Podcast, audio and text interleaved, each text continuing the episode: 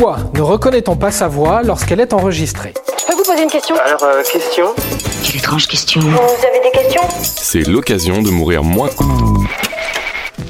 La raison est simple, le son ne nous parvient pas de la même manière. Et voilà, maintenant vous savez tout. Au revoir, messieurs, dames. C'est ça. Quoi? Ah, vous voulez savoir un peu plus Ok.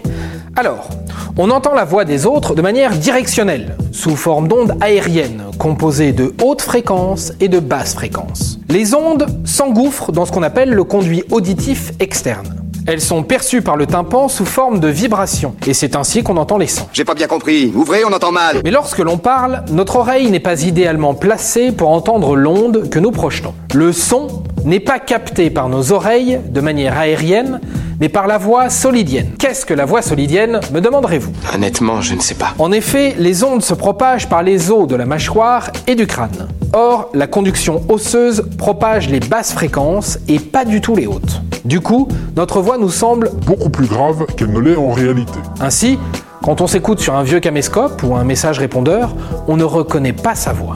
Et c'est d'ailleurs pour cela que des chanteurs semblent se tenir l'oreille quand ils chantent.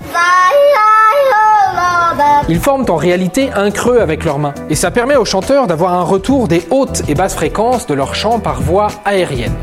Il peut ainsi vérifier que ces harmonies sont justes. D'autres, plus modernes, mettent une oreillette. Déjà un peu has non? Et voilà, maintenant, vous savez tout. Au revoir, messieurs, dames. C'est ça, la puissance intellectuelle. Sapristi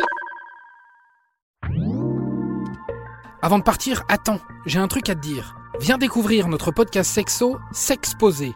Deux minutes pour tout savoir sur la sexualité masculine.